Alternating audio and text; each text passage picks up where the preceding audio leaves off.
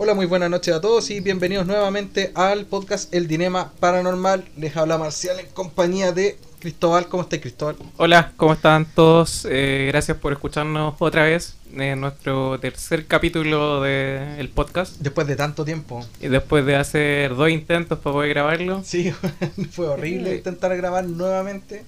Eh, nosotros estábamos acostumbrados, por así decirlo, a grabar no en directo, no en vivo, no, no con nosotros los dos juntos, pero ahora estamos los dos juntos en una pieza y creo que la tecnología nos falló, caleta. Sí, eh, creo que ahora estamos un poquito mejor en cuanto a tecnología para que se escuche mejor. Así que vamos a tratar de que salga más fluido. Claro, que salga un poquito mejor. Ahora, ahora que estamos nosotros juntos, eh, que yo creo que va a ser como mucho más fácil conversar las cosas más que tomar turnos en una videollamada. Ese, yo creo que como lo, más importante de esta nueva temática de cómo vamos a grabar los podcasts de ahora en adelante. En fin, eh, ¿de qué vamos a hablar hoy? Hoy día vamos a hablar de la hora muerta. La hora muerta, eh, para algunos y para otros la hora del diablo, dependiendo de cómo lo hayan escuchado en algún momento, es la hora en la madrugada en la que supuestamente pasan la mayor cantidad de eh, experiencias paranormales tanto para hacer investigación o como también para vivencias personales. ¿ya? Eh, esta hora principalmente es eh, cercano a las 3 de la mañana, es como, claro, es como a las 3 de la mañana. No, no, tenemos como una certeza en general de, de, qué hora sería, pero sí es como un rango de horarios entre lo que podría ser las 3 de la mañana y las 5, algunos dicen, otros hablan de las 3.30 como más específico, pero en general podríamos hablar de un segmento horario en el cual ocurren o, se manifiestan más claramente ciertos fenómenos. Claro, hoy se, se, intensifican también. Claro, asociados a lo que podríamos denominar paranormal, entre comillas. Bueno, para, para partir con esto, debiéramos empezar a, en primera instancia a desglosar el número. ¿Qué significa el número de la hora paranormal? O sea, en primera instancia vamos a ir al, al, al núcleo de esto eh, partiendo diciendo de que el número de la hora eh, de la hora muerta eh, es en las 3.33 de la mañana. O las 3 de la mañana, 3.33, pero el número, el número más cercano es 3.33. Sí, porque claro, las 3.33 representan más bien dentro del cristianismo una hora que podría denominarse como más especial o más... Claro, como la hora... Le, le, hablan, le hablan de la hora del diablo. Claro, porque el 333, si digamos el doble sería 666. Claro, y ahí también, eh, bueno, tiene que ver con muchas cosas con, sobre el tema del cristianismo. Eh, yo no sé si alguna otra religión la tendrá, tendrá tanta relación, pero tiene mucha, pero mucha relación con el tema del cristianismo, todo lo que es eh, el número este de la hora muerta. Principalmente por todo lo que conlleva a todos los eventos, entre comillas, trágicos, por así decirlo, en que se manifiesta esta, mm, este número. Por ejemplo, eh, partamos por lo básico. Se supone que Jesús murió a las 3 de la tarde. Claro. A los 33 años de vida. Habían tres personas eh, junto con él, que, eran los que estaban siendo crucificados. Eh, renació a, los tres días. A los tres días. Y desde entonces se habló de la Santísima Trinidad. Sí, digamos como que el número 3 es bastante constante en la religión cristiana, casi la mayoría de las cosas se relacionan con el número 3.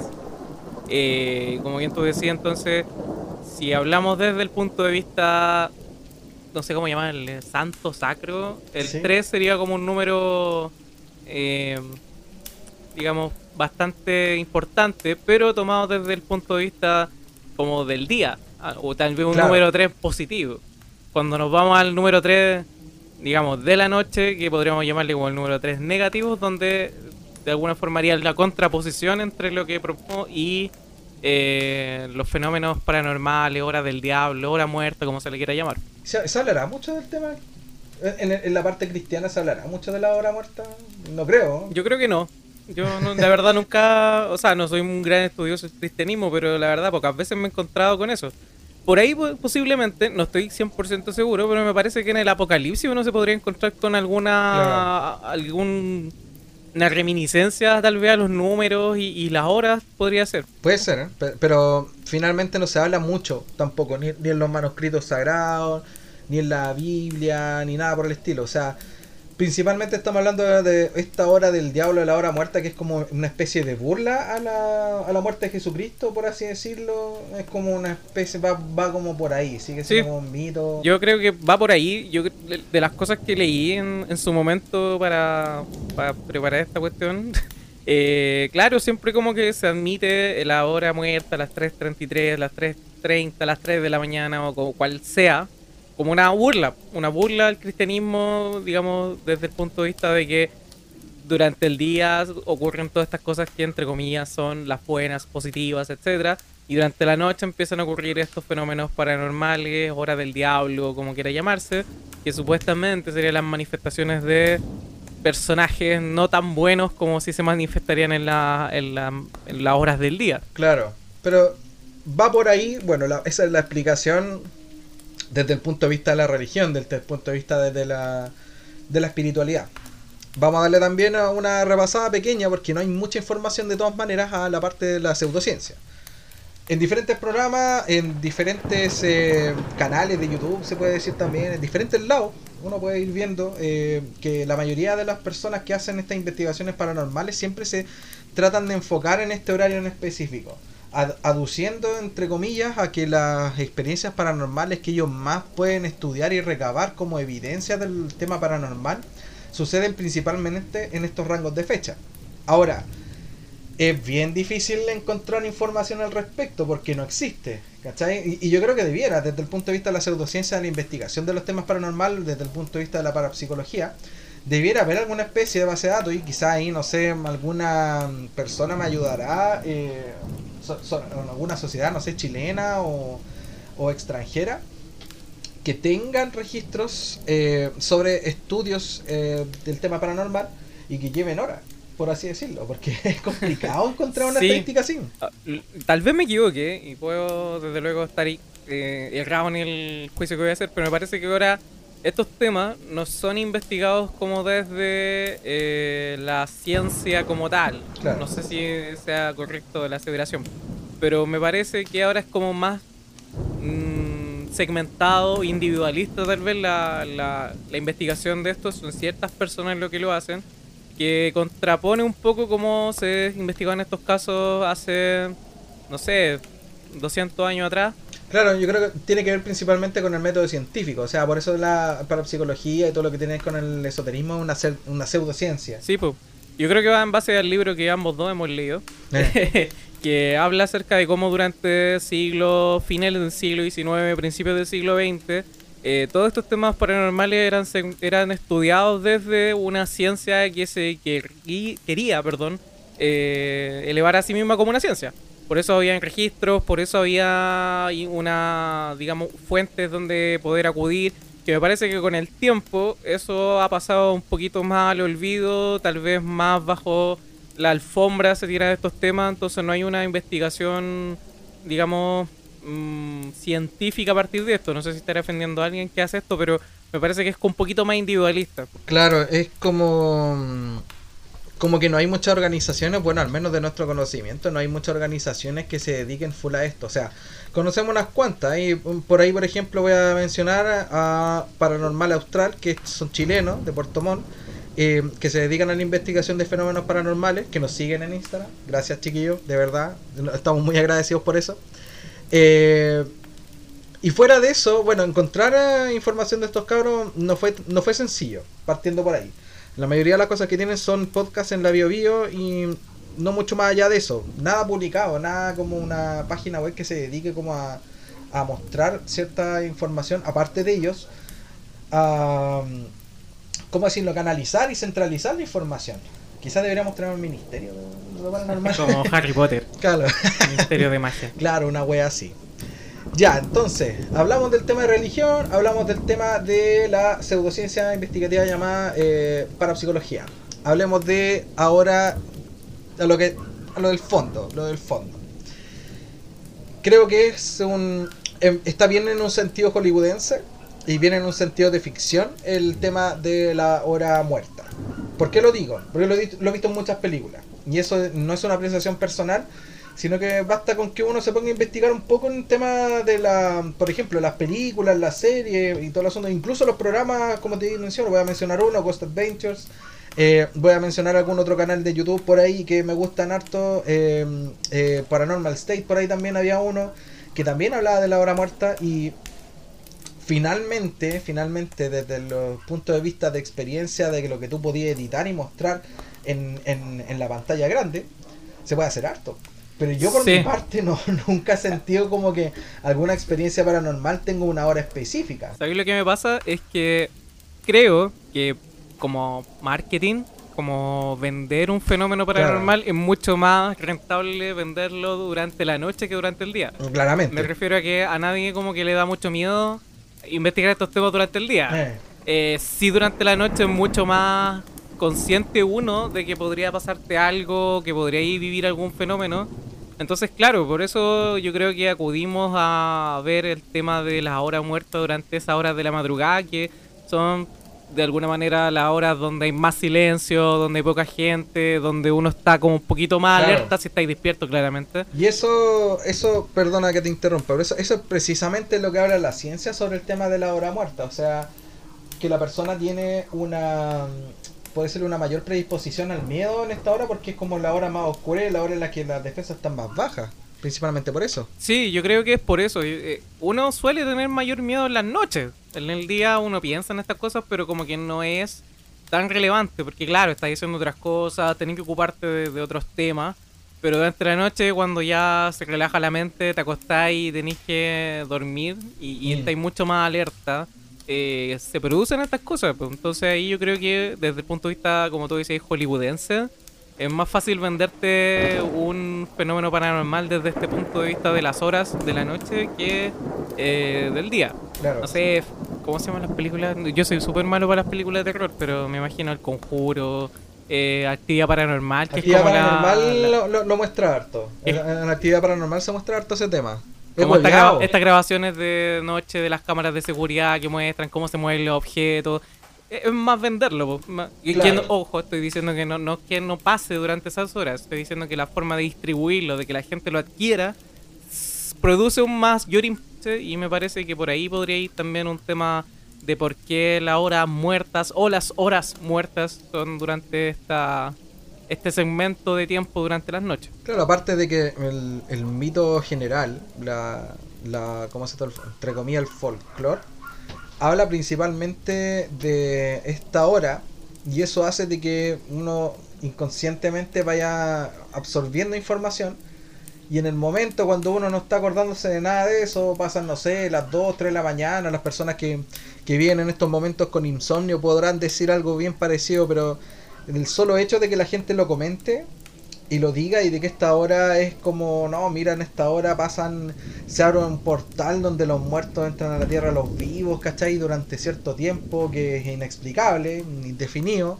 y, y que estáis es susceptible a de que pasen más cosas paranormales. Igual uno en el momento cuando está solo, está oscuro, intentando dormir y todo el asunto, cualquier weá te asalta, ¿cachai? O sea...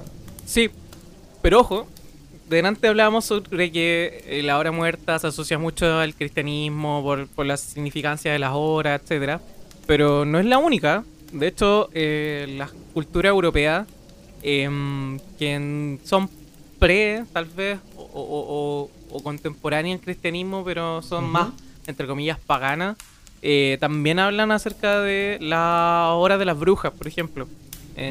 creo que es en Inglaterra o en esos sectores donde claro, establecen que durante estas horas de la noche, sobre todo de las 3, 3.30 de la mañana, es como la hora en donde aparecen, salen las brujas, los espíritus y hacen, digamos, eh, una, podríamos decir, una imagen, podríamos retratar una imagen de que es la hora en donde hay mayor actividad de estos seres mitológicos de, de, de estas culturas europeas que no necesariamente se asocian al digamos, al cristianismo.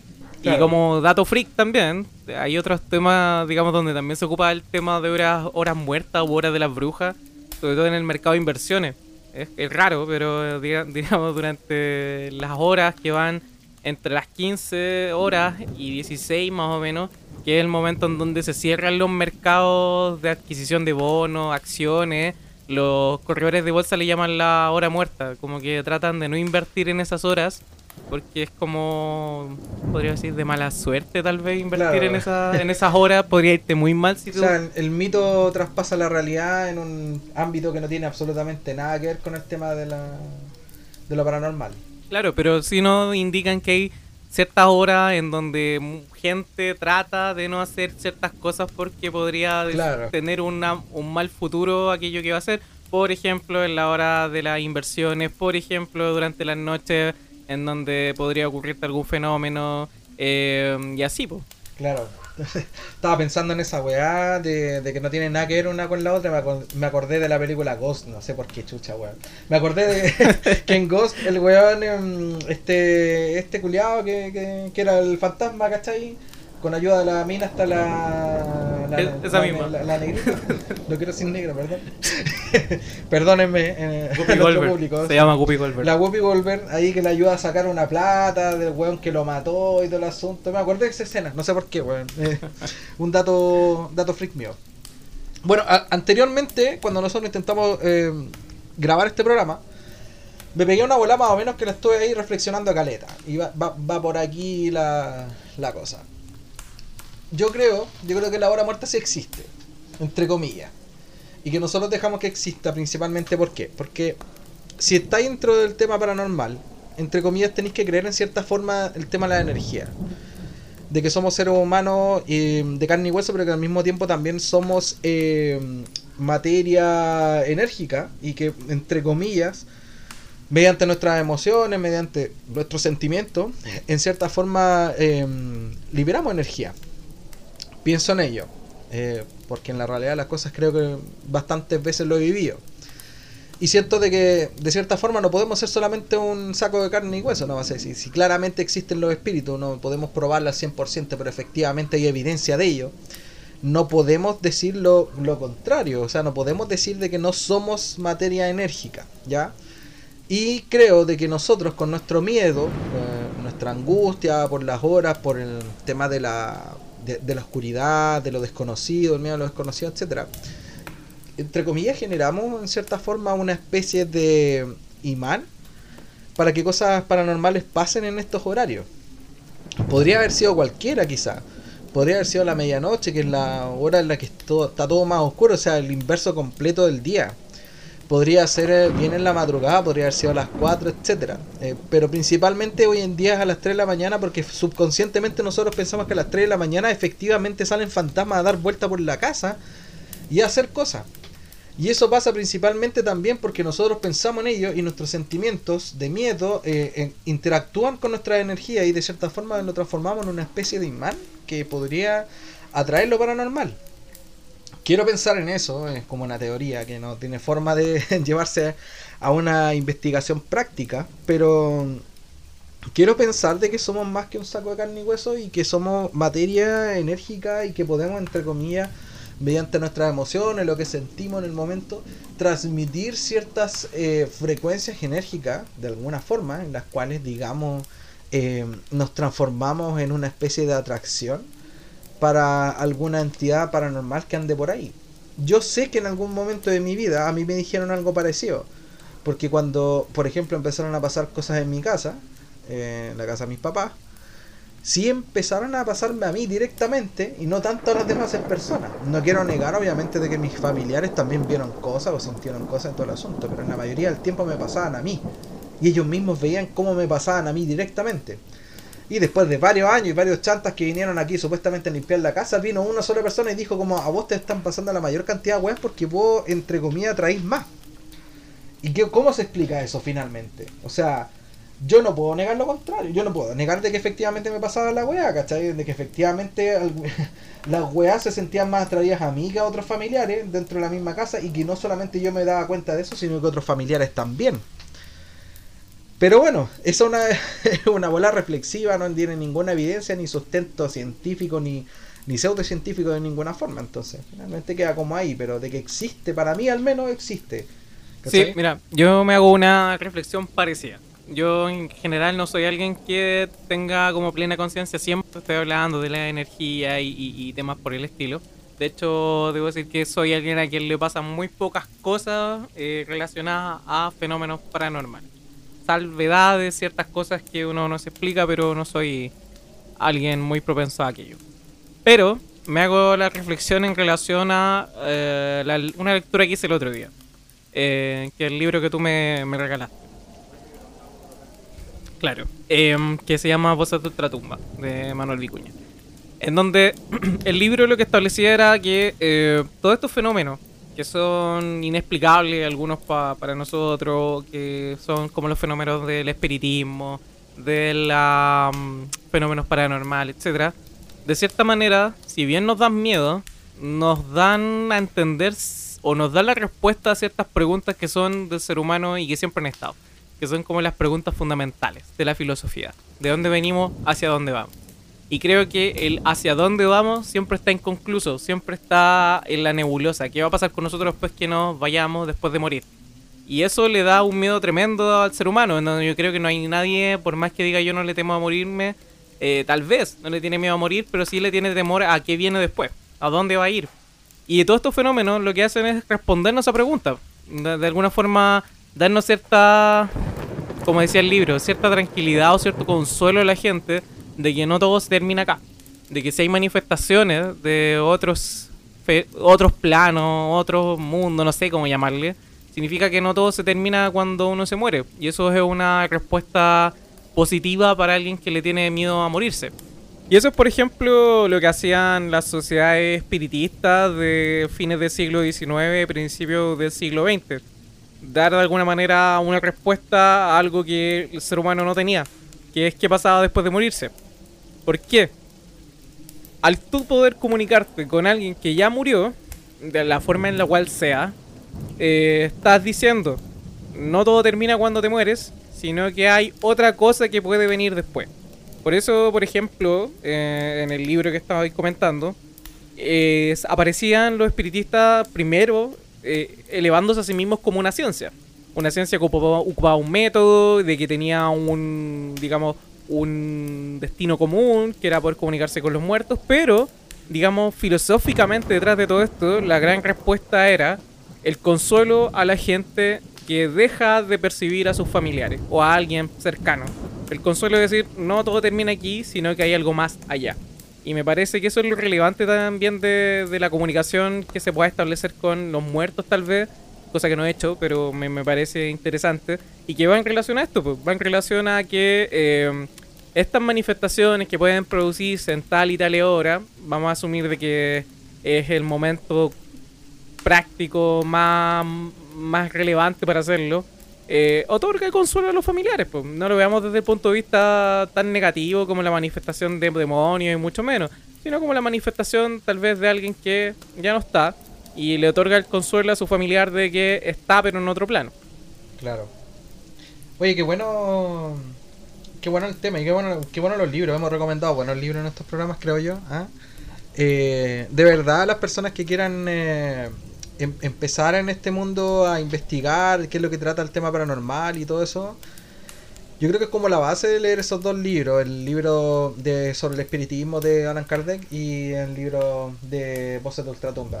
Y sí, este último, el que yo leí, yo el otro no lo leí, pero el de Voces de Ultratumba no es el típico libro de historias de terror, tal vez, sino que trata de abordarlo desde el punto de vista histórico, desde el punto de vista científico eh, ver las razones más allá de la simple comunicación con los muertos, el trasfondo social, el trasfondo político en algunos casos que hay detrás de esto. Digamos, los espiritistas lo, tenían una filosofía detrás que era enfrentarse políticamente a la iglesia y a los sectores conservadores. Claro. De todas maneras, yo creo que podríamos darle una buena vuelta en otro capítulo así como completo dedicado solamente al tema del espiritismo. nuestros capítulos anteriores lo, vimos principalmente bajo el punto de vista enfocado sobre lo que es el tema de los fantasmas, los espíritus y las entidades, pero creo que podríamos abordar un poquito más el tema del espiritismo como algo, como, como, una, como lo que es una secta un de, investigativa, investigativa de por sí. Sí, Yo creo, yo creo también que es interesante abordarlo porque hoy en día como que se está, está muy mal visto, está muy enterrado, entre comillas, dentro de los chantas, pues así decirlo. Pero esto tiene un trasfondo importante y interesante desde lo social, desde lo político, que es interesante abordar. Sería buena idea. Claro, sobre todo, el, sobre todo el tema de la parte de los mediums, yo creo que es lo más, es lo que más está considerado como una charlatanería hoy en día, así. Y el, el espiritismo habla mucho sobre el tema de los mediums, que son prácticamente las conexiones por, de, de, entre lo- las entidades paranormales y, y el mundo terrenal. Claro.